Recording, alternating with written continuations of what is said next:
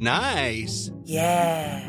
What you're hearing are the sounds of people everywhere putting on Bombas socks, underwear, and t-shirts made from absurdly soft materials that feel like plush clouds. Yeah, that plush. And the best part? For every item you purchase, Bombas donates another to someone facing homelessness. Bombas. Big comfort for everyone. Go to bombas.com slash ACAST and use code ACAST for 20% off your first purchase. That's bombas.com slash ACAST. Code ACAST. Heraldo Radio 98.5 FM, una estación de Heraldo Media Group, transmitiendo desde Avenida Insurgente Sur 1271, Torre Carrachi, con 100.000 watts de potencia radiada. El dedo en la llaga. Había una vez un mundo en el que nadie creía. Un país de historias inexplicables. Una nación con personajes asombrosos. Santo Tomás tenía razón. Hay que ver para creer. El México increíble, las verdades que duelen, la voz de los que callan, el dedo en la llaga. Infórmate, diviértete, enójate y vuelve a empezar. El Heraldo Radio presenta El Dedo en la Llaga con Adriana Delgado.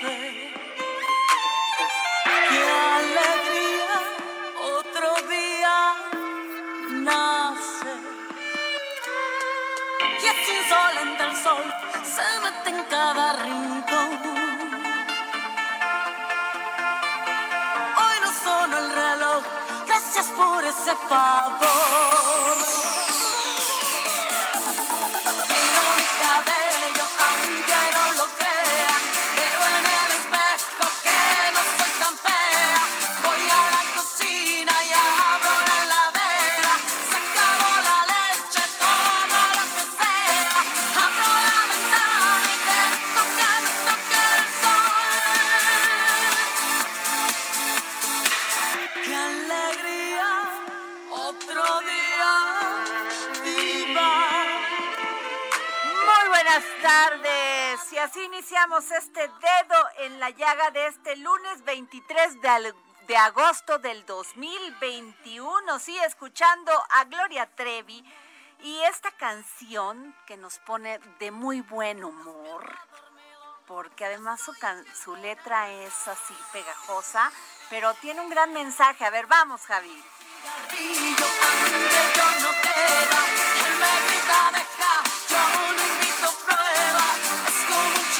Las pequeñas cosas de la vida, esas que a veces no tomamos en cuenta y que son tan importantes para tener una vida satisfactoria, para tener una vida feliz, como es, entre muchas otras cosas, cuidarnos, cuidarnos de esta pandemia terrible del COVID-19 que lejos de, de bajar la incidencia, sube y sube.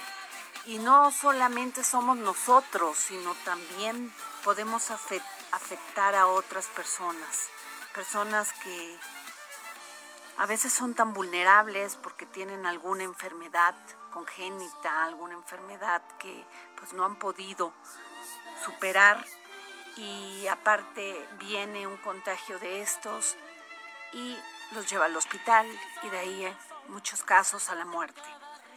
Yo les pido que en este semáforo naranja, que es una decisión que tomó el gobierno federal, y sobre todo que busca que se pre- prevenir, que se busca alertar a la población y no se trata de restringir actividades ni económicas ni afectarlas, simplemente sin mandarnos un mensaje que aun cuando tengamos y hagamos nuestras actividades tengamos cuidado, usemos el cubrebocas, este, hagamos la sana distancia y lavémonos las manos, siempre con el gel. Tengamos mucho cuidado.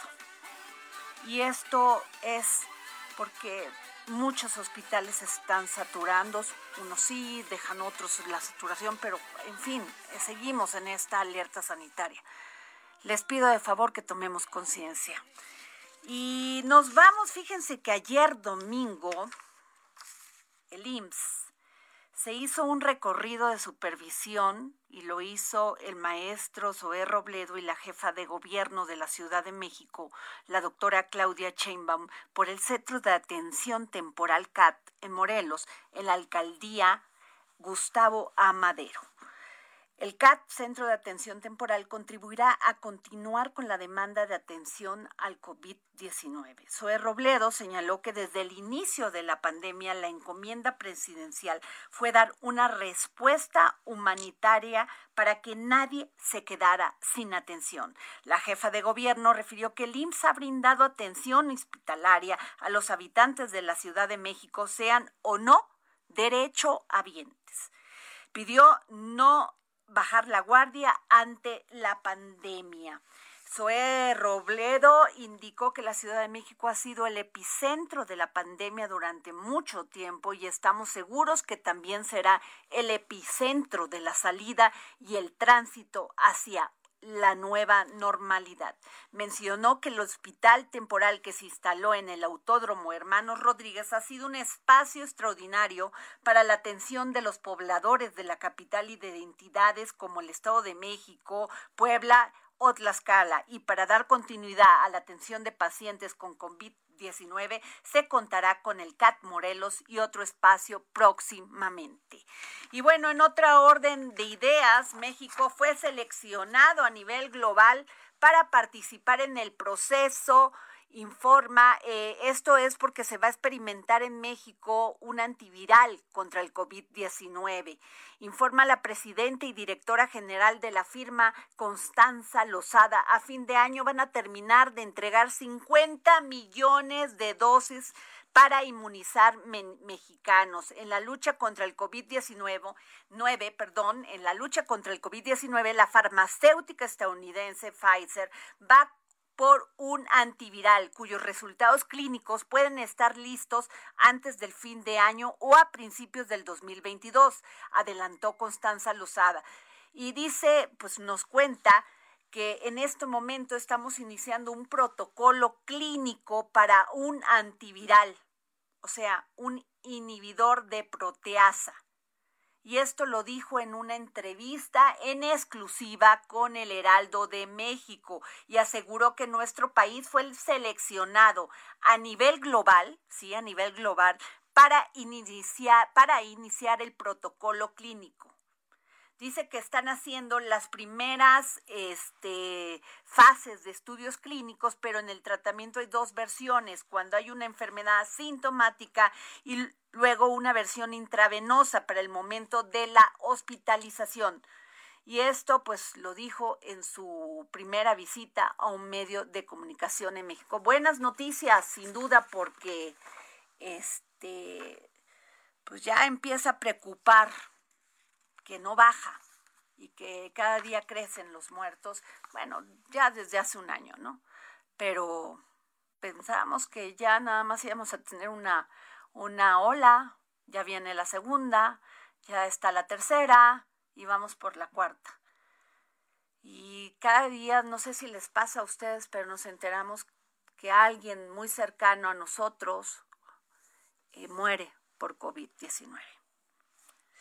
Y este, les doy una nota muy rápida porque pues vieron todo este tema entre Ricardo Anaya y el presidente Andrés Manuel López Obrador que pidió, sí, le pidió el presidente Andrés Manuel López Obrador a Ricardo Anaya que no sea marrullero y que asista al citatorio de este jueves jueves ante el juez. Incluso le recomendó que vaya y que dé la cara aunque sea amparado para evitar que sea aprendido. En la mañanera el mandatario insistió en que no tiene que ver con la denuncia en contra del ex candidato panista y que con casi 45 minutos este pues le dedicó la conferencia a este tema, ¿verdad?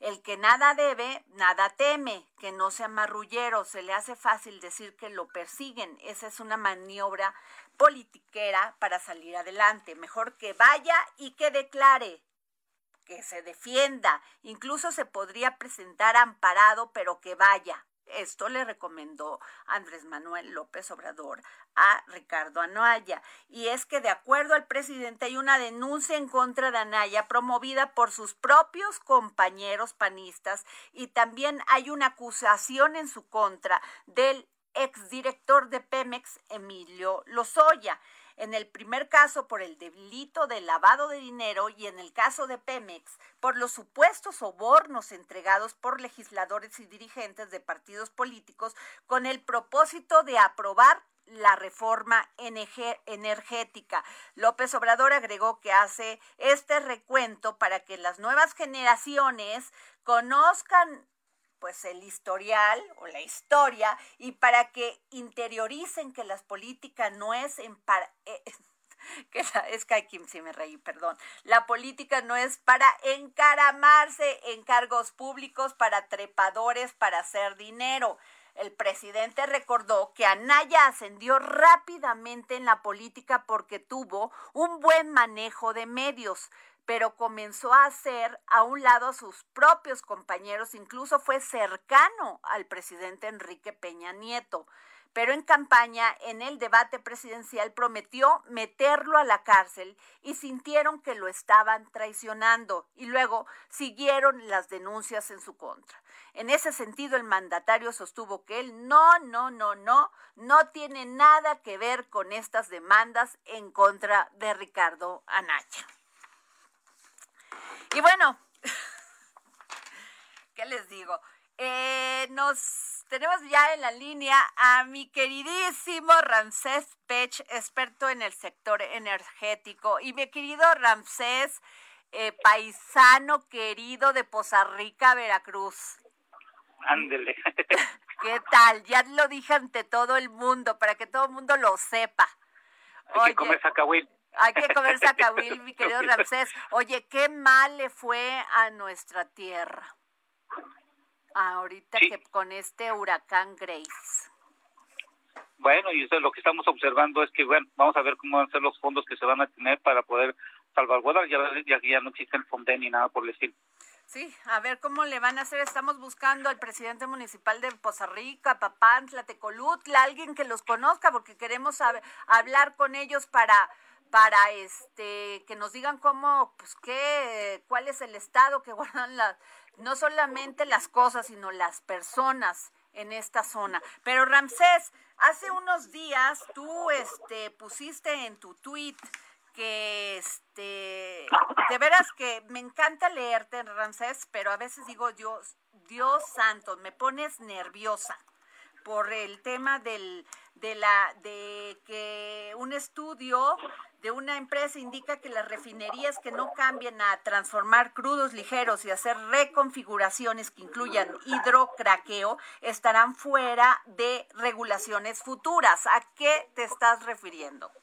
A las emisiones de gases de efecto invernadero y sobre todo eh, reducir la cantidad de energía que necesitas para transformar los hidrocarburos. Entre más pesado está un hidrocarburo, más energía necesitas. Vamos a ponerlo así.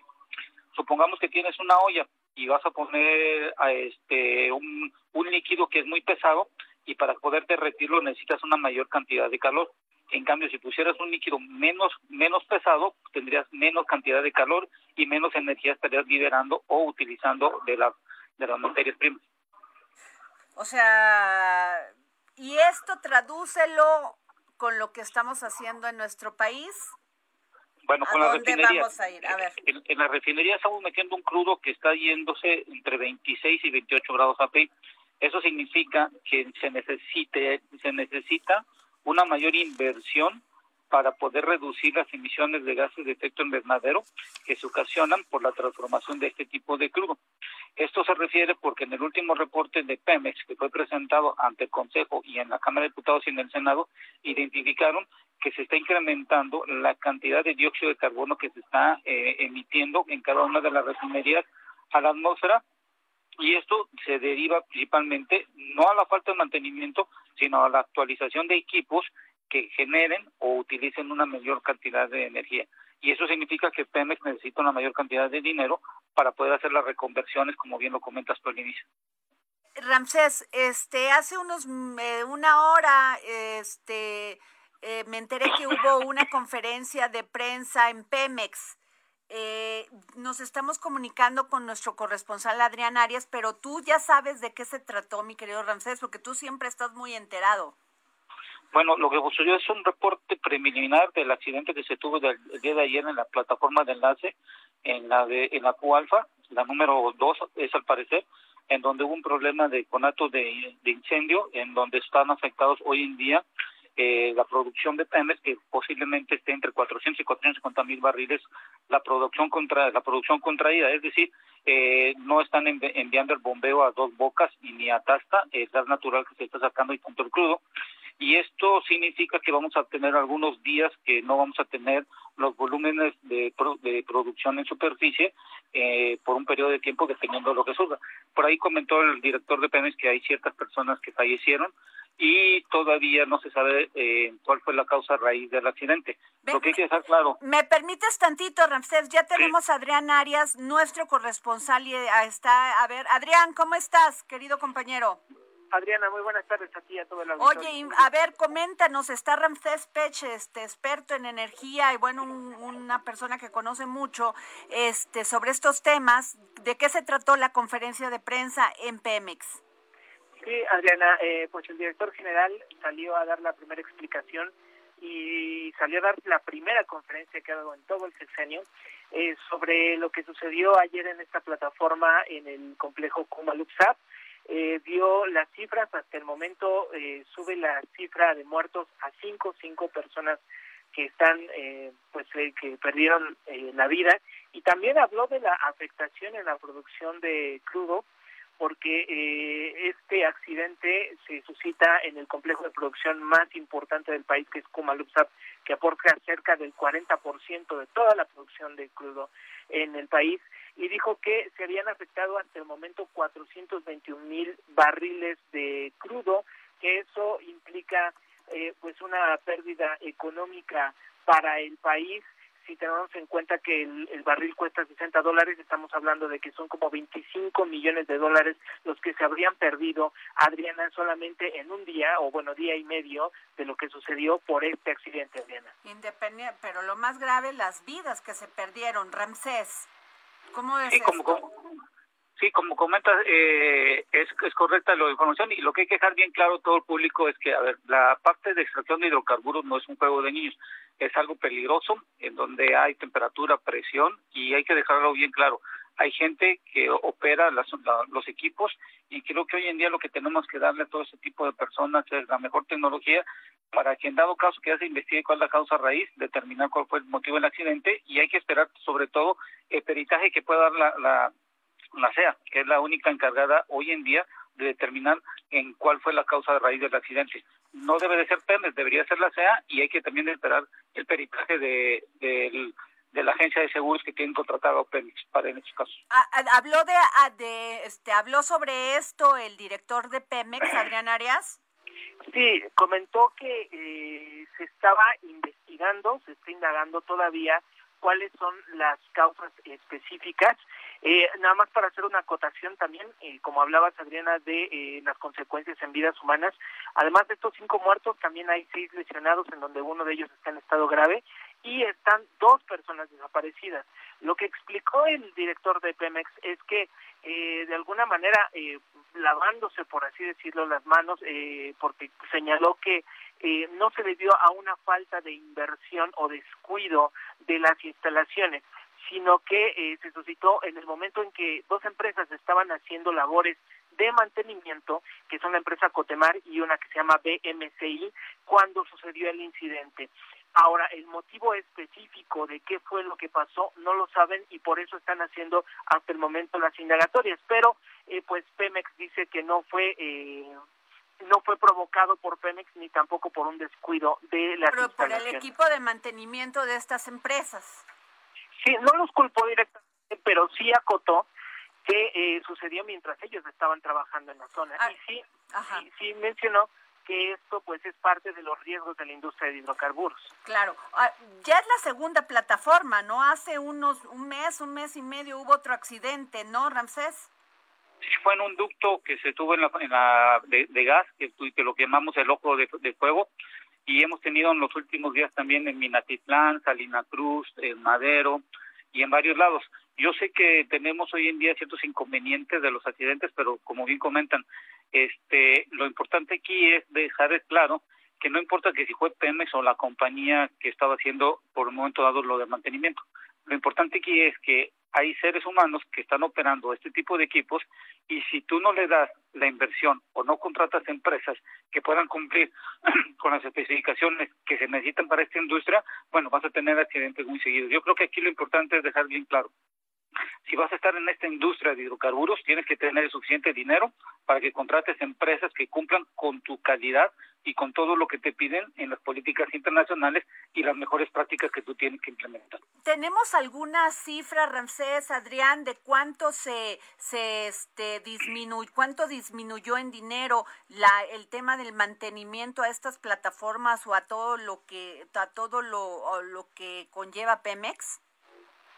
Al contrario, eh, según lo- los datos que eh, dieron hoy en la eh, hoy en la conferencia, el director de Pemex señala que eh, se está eh, invirtiendo más actualmente en esta administración en esos eh, sitios Ajá. porque ellos comentaban que eh, en el sexenio pasado se había dejado de invertir y que hasta el sexenio pasado se había descuidado todo el mantenimiento. Entonces, parte del argumento de ellos es que sí se está invirtiendo más y se están atendiendo más eh, pues las instalaciones. Eh, ese fue parte del argumento para decir que ellos pues pues finalmente no habían descuidado la, la instalación y estaba pues recibiendo su mantenimiento adecuado. Ramsés, ¿tú qué piensas? Bueno, lo que acabo de comentar es correcto y creo que qué bueno que están dando estos datos y lo importante es que en México mm, tenemos hoy una industria de hidrocarburos que dependemos mucho de Pemex e imagínate si ya la eh, la política o los lineamientos de las reformulaciones de las leyes donde decían que cualquier empresa que estuviera esta industria de hidrocarburos eh, presentara un riesgo para la nación o que fuera algún problema para la nación, imagínate Pemex cómo estaríamos hoy si estuvieran aplicando la ley que todavía están expensas en las modificaciones que se han hecho. Aquí creo que lo importante es dejar a Pemex que necesita no el dinero que le están dando, necesita cuando menos un 30 a un 40% más, porque el presupuesto del 2022 hay que ver cómo va a ser, porque como ya comentó el presidente, va a ser algo inercial. E imagínate ahora con este año que tuvieron, hay que esperar cuánto de la aseguradora, en dado caso que, que paguen, cuánto va a ser del total de este activo y cuánto tiempo va a tardar en recuperarse esta operación en esta plataforma de NACE. Ahora, yo pregunto, es una pregunta, a ver, ustedes son los expertos, pero ¿hay una cuantificación del tema del daño ambiental? Uy, uy, es un- eso es- va a ser bastante, pero eso hay que determinar en cuánto y en, y en cuál monto va a ser. Adrián, complicado. Sí, sí, hasta el momento no hay una un dato específico, lo que pasa es que ese ya es una, un tema más eh, forense, eh, que se, hace el estudio hasta después de que pasa y cuando se haya todo un dictamen, pero difícilmente en este momento podríamos saber de a cuánto asciende y qué valor se le podría asignar a ese daño ambiental, que eh, pues eh, a priori se puede decir que puede haber una afectación quizá a la fauna marina o a las especies marinas, pero bueno, hay que esperar todo el dictamen. claro. Bueno, pues no saben, les agradezco, Ramsés, ¿alguna última opinión que me quieras dar?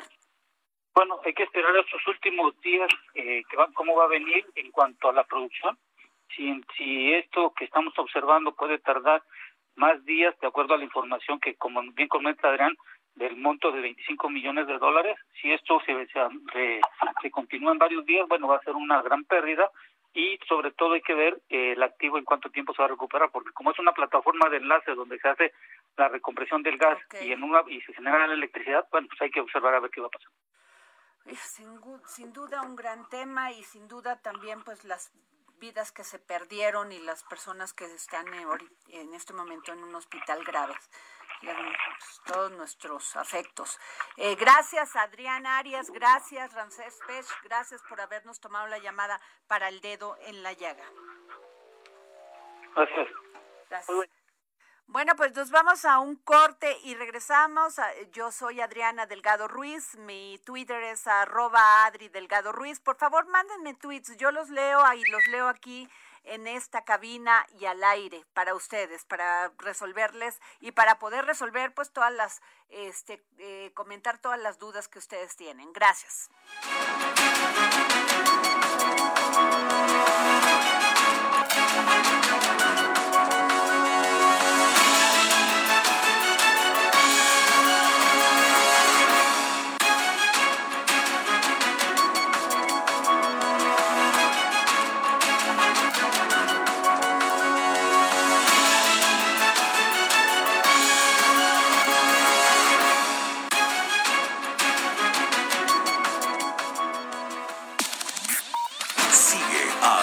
En su cuenta de Twitter, arroba Adri Delgado Ruiz.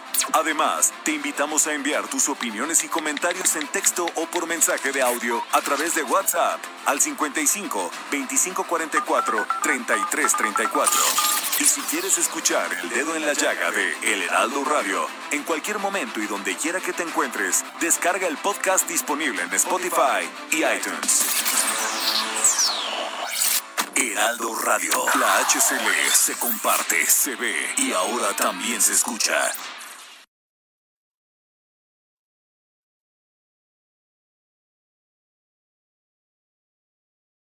Heraldo Radio. La HCL se comparte, se ve y ahora también se escucha. Sigue a Adriana Delgado en su cuenta de Twitter en arroba Adri Delgado Ruiz. Y envíanos tus comentarios vía WhatsApp al 55 25 44 33 34 o 55 25 02 21 04.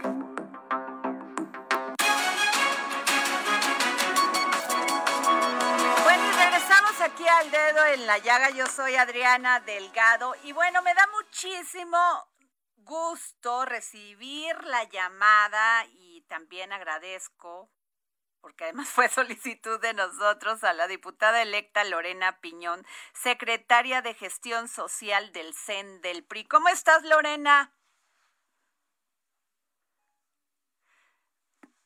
Este, perdón, es que pensé que, que estaba ya Lorena eh, Piñón, quien es este, diputada, y fíjense que hace unos días, pues, eh, bueno, no, de hecho creo que todavía se sigue llevando a cabo una plenaria del, de, entre la plenaria entre el PRI, Alianza, el PAN, las alianzas del PAN, PRI, PRD, porque pues van a, pues ahí se va a poner la propuesta de lo que quieren como, como bloque opositor.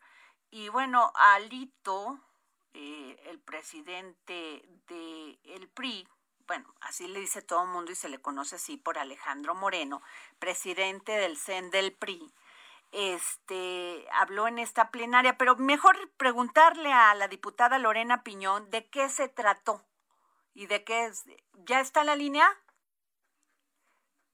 ¿Está en la línea? Sí, a ver. Bueno, este creo que tenemos eh, un problema con ella y bueno, este con, con Lorena Piñón y es eh, lo que fíjese dice Alito, eh, el presidente del PRI, que este Lorena, ¿cómo estás? Hola, siempre es un placer escucharte, mi querida paisana Adriana. Eh, pues aquí muy contenta, fíjate que ya avanzando todos los temas, tú sabrás, ya tuvimos la plenaria tanto del PRI como también de igual manera la plenaria de Va por México. Como sabes, vamos un bloque unido, continuamos unidos, Va por México, PRI, PAN, PRD. Claro que sí, oye, pero ¿cuáles fueron los puntos importantes? ¿Qué se trató? Pues mira, el primero te comento de la plenaria que tuvimos, eh, coordinados por el diputado Rubén Moreira, con la guía estratégica, obviamente, del presidente nacional Alito Moreno, asumiremos la defensa y gestión de la agenda que reclama el pueblo mexicano y se ocupará de los grandes temas nacionales, como la defensa de la democracia, tú sabes, el tema del INE y la garantía de los servicios de salud para todos los mexicanos. que por cierto, tu presidente eh, Alejandro Moreno y el presidente del, del, del PRD y del PAN en Estados Unidos en estos momentos, Así ¿no? es, ¿Qué andan haciendo? ¿Qué andan haciendo la- por allá? A ver, Lorena, cuéntanos. Fíjate, hay indicios evidentes de participación del crimen organizado en la definición de las elecciones y por ello nuestros dirigentes nacionales del PRI, PAN, PRD, como tú lo dices, acudieron hoy a la OEA con los expedientes correspondientes ante el pasmo de las autoridades mexicanas. Y los diputados del bloque los respaldan, todos los diputados del bloque los respaldamos y se les dará puntual seguimiento desde la Cámara. La verdad es que es un tema muy delicado. Los diputados, como te digo, eh, puntualmente estamos respaldando esta denuncia y los dirigentes nacionales de los tres partidos nos informan a todos los mexicanos acerca de los alcances legales de este procedimiento. Nos estarán informando. Oye, Lorena, pero a ver, estamos hablando de esta reunión plenaria. ¿Cuáles son las propuestas, cuáles son los puntos importantes que van a defender como alianza en esta Cámara de Diputados? Como te decía, Adriana, las diputadas y diputados del bloque legislativo de Va por México nos mantenimos, nos mantendremos unidos en los temas que beneficien a los mexicanos y para no dejarnos someter por las presiones del gobierno, porque como tú sabrás, ya, este, por ejemplo, hace dos días eh, el que es el coordinador de la bancada de Morena manda ahí un buscapiés para empezar a querer dividir. Obviamente salieron este nuestro coordinador Rubén Moreira y nuestro presidente nacional Alito Moreno a defender que evidentemente vamos a seguir en este bloque eh, de Va por México y así será todo por el por el bien de los mexicanos. Esta coalición legislativa como nunca antes se había visto es para cuidar la Constitución, los organismos autónomos, la libertad, la democracia y sobre todo los intereses de los mexicanos. El paquete económico, por ejemplo, del 2022 se debe atender la desigualdad, la pobreza, la generación de empleos, la salud y la seguridad para enfrentar la emergencia nacional, por ejemplo, con los partidos de la coalición Va por México construiremos un presupuesto alternativo en donde se atiendan las prioridades nacionales por encima de los ¿Cómo, caprichos. cómo un presupuesto alternativo? A ver, cuéntame de eso, Lorena, por Sí, favor. así es. Nosotros presentaremos un presupuesto y, y obviamente se, se harán las... ¿Sí me escuchas? Sí, sí, claro, perfecto. de repente como que se, se escucha más ruido. Se hará, este, se hará eh, dentro del paquete económico de 2022 haremos un presupuesto alternativo donde se tomen en cuenta eh, todo lo que han eliminado de un plumazo, ya sabes, todo este, los programas sociales, este, todo, por ejemplo el Fondem. Tú sabes perfectamente que, que el día de ayer y antier estuvimos eh, eh, en Veracruz inundados completamente. Entró este huracán Grace por Tecolutla, eh, arrasó con nuestra zona, San Rafael, Vega la Torre, toda esa zona, y obviamente también Jalapa inundado como nunca antes, y que resulta que no hay eh, Fonden.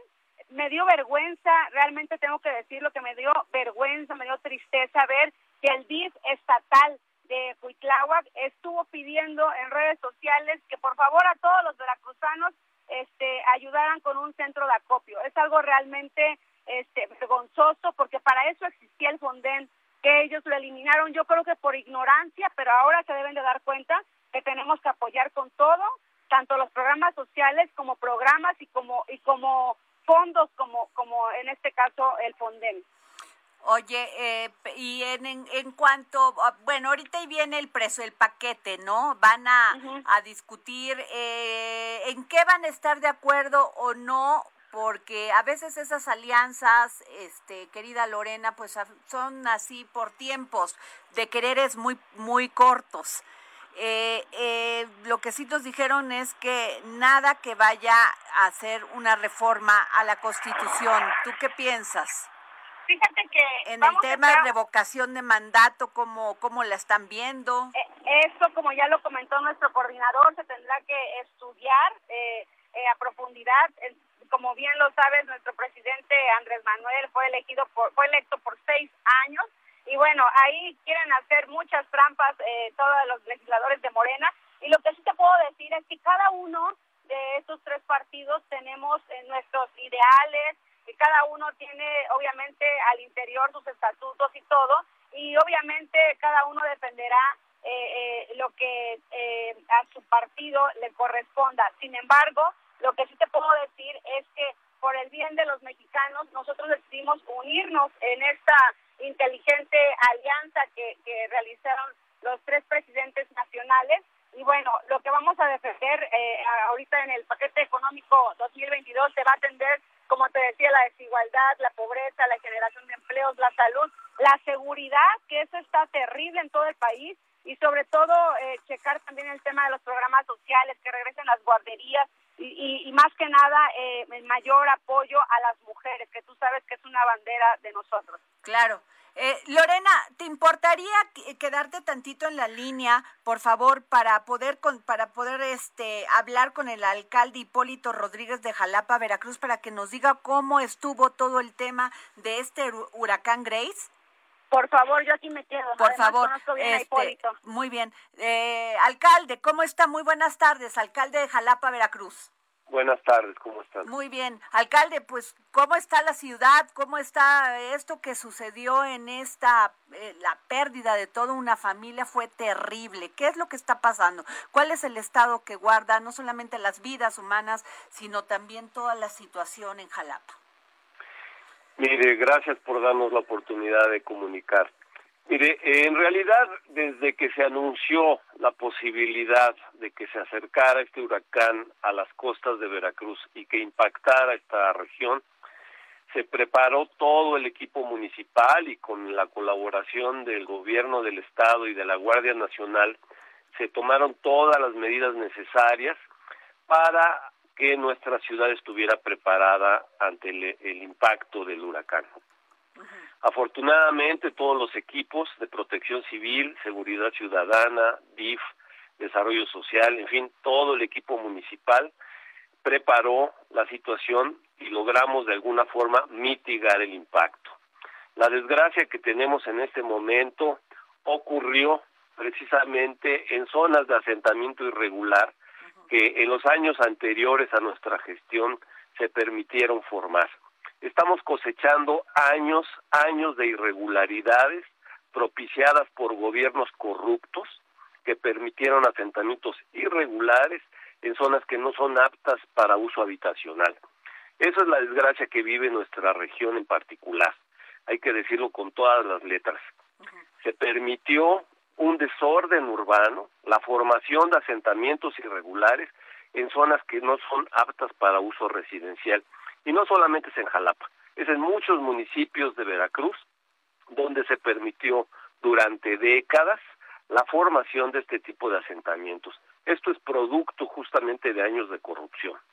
Sin embargo, eh, eh, alcalde Hipólito Rodríguez, el tema del Fonden, eh, muchos estados que han sufrido este tipo de catástrofes, ya sea no solamente en todo esto que viene de, de Yucatán y de otras catástrofes, a este acusan que debió haber seguido el programa del Fonden, porque es, en estos momentos es, in- es eh, vital contar con estos recursos y contar con todo lo que significa. Mire, en realidad lo que necesitamos es una gestión transparente de los recursos. Yo creo que venimos de una época en que estos fondos se manejaban de forma poco transparente. Lo que necesitamos en este momento es que toda la sociedad, junto con el gobierno, nos aboquemos a atender a la población damnificada. No es el momento ahorita de ponernos en disputas estériles. Lo que necesitamos es trabajar de la mano. Hace un momento escuché que había una crítica a convocar a la sociedad civil para que se solidarice. La verdad lo que necesitamos es que todos nos unamos en este momento, sociedad civil, empresarios, gobiernos, todos juntos para resolver el tema. No es momento ahorita de generar divisiones. ¿De cuántos damnificados estamos hablando tan solo en Jalapa, este alcalde? Mire, estamos haciendo justamente un recuento, hemos estado recorriendo todas las colonias. En particular ahorita nos preocupan, vamos a decir, alrededor de 100 familias que ciertamente sus viviendas fueron muy dañadas por los precisamente los deslaves que ocasionaron estas tormentas extraordinarias y se les está ofreciendo pues ropa, muebles y la limpieza de sus hogares. Todo el equipo municipal junto con la Guardia Nacional y junto con las autoridades también del estado estamos atendiendo a la población en este momento y en efecto estamos convocando En los centros de gestión comunitaria, en nuestro municipio creamos 16 centros de gestión comunitaria para que ahí la población acuda a donar solidariamente lo que pueda de ropa, de alimentos, para atender a la población que en este momento perdió muchas cosas, sobre todo estas familias que viven en zonas de deslave. Insisto, estos deslaves, estos derrumbes ocurrieron en zonas de asentamiento irregular toleradas negligentemente por los gobiernos anteriores. Entonces, también hay que tenerlo muy claro. Estamos cosechando años de desorden, años de abuso de autoridades que permitieron este tipo de situaciones. Que en eso yo creo, este, querida Lorena, que estaremos de acuerdo. Hay muchísimas zonas que se, se, se, se forman así y las autoridades no, no hacen nada por remediarlos. Yo creo que no son 100 familias, yo creo que son más de 100 familias las afectadas. Y bueno, nada de esto existiría si, si existiera el Fonden, que evidentemente aquí nuestro alcalde nos está dando la razón que se tendrá que, que eh, legislar para que regresen el Fonden, porque si existiera el Fonden, él tendría recursos para poder solucionar eh, la problemática que ahorita está. Y pues sí, como él lo dice, lluvias extraordinarias con un gobierno muy ordinario. Y no me refiero al de él, porque él es un gobierno municipal, sino al gobierno estatal y al gobierno federal. Entonces sí, eh, la verdad es de que eh, yo quisiera preguntarle que si en ese desorden también incluye a Ricardo Agüez, que para mí ha sido o fue un buen alcalde. Eh, A ver, alcalde. hay, hay que ser muy claros, hay Por que favor. ser muy claros. Estas tormentas, estos huracanes, son un fenómeno global ocurrido en el contexto del cambio climático. Eso sí es cierto. El cambio climático, como bien ustedes saben, es un fenómeno generado por el exceso de gases de efecto invernadero que se acumulan en la atmósfera. ¿Y esto por qué está ocurriendo? Es un problema que viene de hace tres o cuatro décadas. El desorden climático que estamos viviendo viene de varias décadas atrás. En este momento lo que tenemos que hacer todos, todos unidos, todos, es contribuir a que disminuyan las emisiones de gases de efecto invernadero y preparar a nuestra gente para que se adapte a estos problemas. Este huracán que vivimos ahora va a seguirse repitiendo, desgraciadamente, en los próximos años. Y lo que necesitamos es preparar a nuestra gente, tener ciudades seguras, ciudades articuladas, con programas sociales para que la gente esté preparada, programas de vivienda. Y eso es lo que está haciendo el gobierno federal, el gobierno del estado y el gobierno municipal, generando programas de vivienda accesible, en suelo seguro para nuestra gente. Es lo que necesitamos hacer ahorita. No, no invertir en cosas que ahorita no son las imprescindibles. Lo imprescindible ahorita es preparar a nuestra gente para que cuente con vivienda en lugares seguros, no en asentamientos irregulares en laderas inestables. Que esto siempre ha sido un tema en Veracruz, este, Lorena Hipólito. Siempre ha sido un tema en Veracruz y cada vez que vienen las lluvias, ya dejemos a- de lado los huracanes, una simple, una simple tormenta en septiembre, en agosto, en septiembre, siempre estamos en la misma situación. Los ríos se, se desbordan y siempre hay pérdidas de vidas. ¿Cómo resolverlos, Hipólito, Lorena? Bueno, lo que yo sí quisiera decirle a, a nuestro alcalde Hipólito es que si hay corrupción o si hubo corrupción, eh, ilegalidades, tiene la obligación de denunciarlas, porque no nada más es de quejarnos, sino ya nos parecemos al gobierno eh, eh, federal de, de pura queja y nada de soluciones. Lo que sí creo, y tú conoces bien, porque también es tu estado, querida Adriana, es. eh, Veracruz, Veracruz es un estado de gente muy solidaria, o sea, la solidaridad ya está, lo que no hay es Fonden. Entonces sí tenemos que legislar para que regrese el Fonden y de alguna manera poder, poder ayudar a los alcaldes. Por eso mismo eh, está ahorita nuestro alcalde Hipólito pidiendo el apoyo a la gente, eh, porque que siquiera, que siquiera Fonden no se necesitaría de estar eh, pidiendo pues algún tipo de limosnas o, o apoyos para poder eh, de esa misma manera solucionarles la problemática a estas familias que desgraciadamente hubo muertos y desgraciadamente hay gente eh, este, afectada en demasía. Hipólito, por favor, alcalde. Sí, yo creo que el problema del Fonden es de otra naturaleza. Yo creo que aquí hay un, una percepción, a mi modo de ver, errónea. Es decir, desde hace años que existe el Fonden y desde hace años se solicita el apoyo solidario de la población. Por eso insisto, no es solamente el gobierno quien resuelve, es también la sociedad civil y el sector privado quien resuelve, todos unidos, todos unidos. Afortunadamente aquí en nuestra región tenemos una sociedad civil solidaria, instituciones académicas solidarias, un sector privado, cámaras empresariales solidarios, trabajando de la mano con el gobierno para resolver.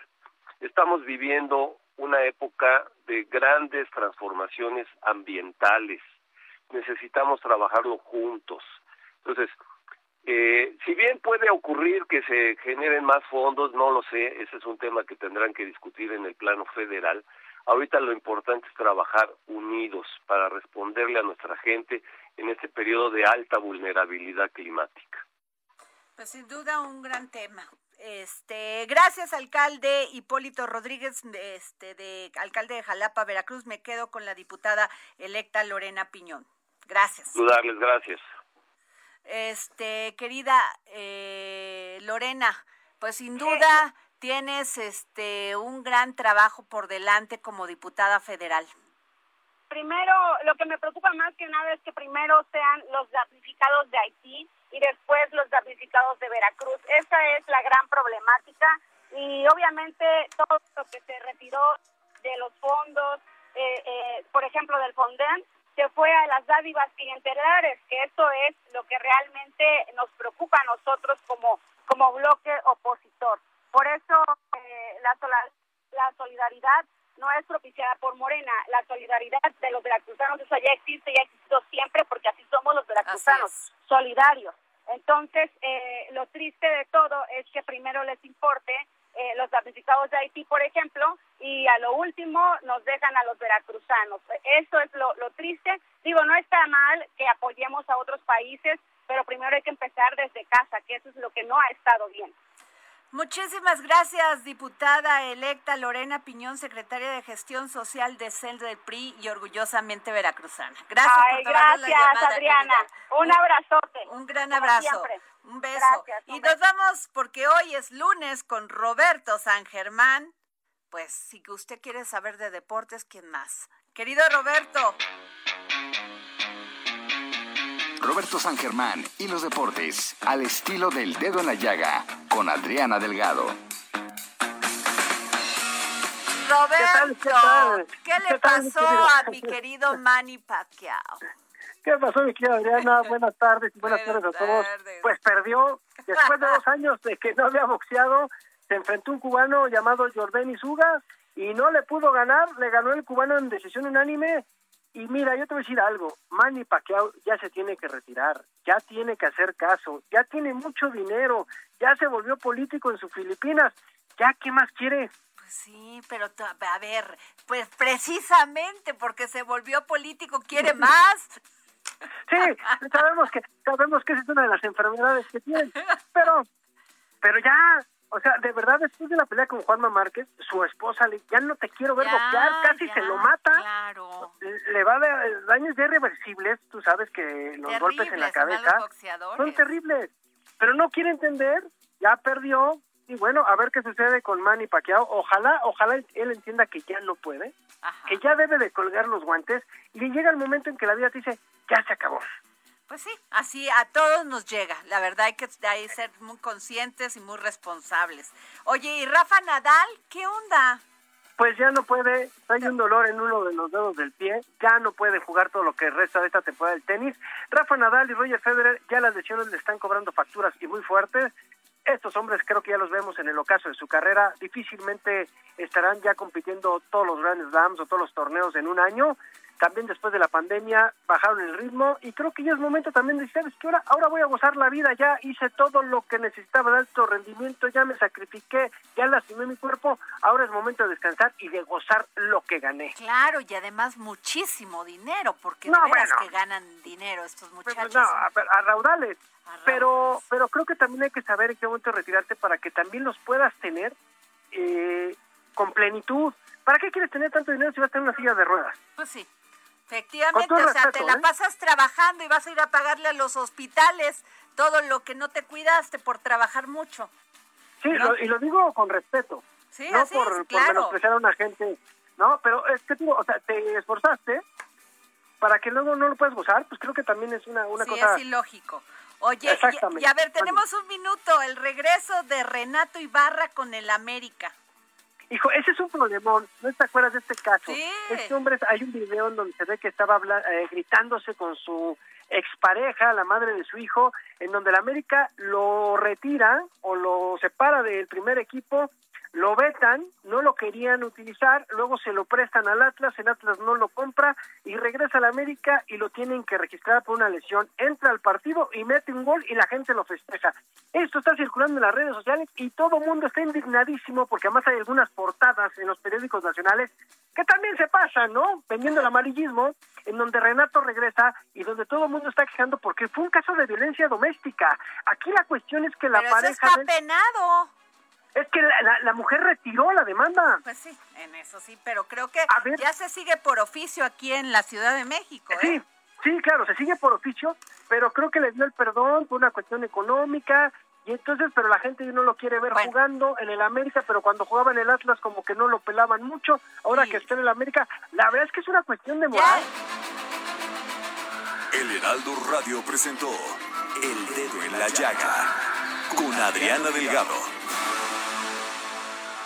Heraldo Radio, la HCL se comparte, se ve y ahora también se escucha. Even when we're on a budget, we still deserve nice things. Quince is a place to scoop up stunning high-end goods for 50 to 80% less than similar brands. They have buttery soft cashmere sweaters starting at $50, luxurious Italian leather bags, and so much more. Plus, Quince only works with factories that use safe, ethical, and responsible manufacturing. Get the high-end goods you'll love without the high price tag with Quince. Go to quince.com slash style for free shipping and 365-day returns.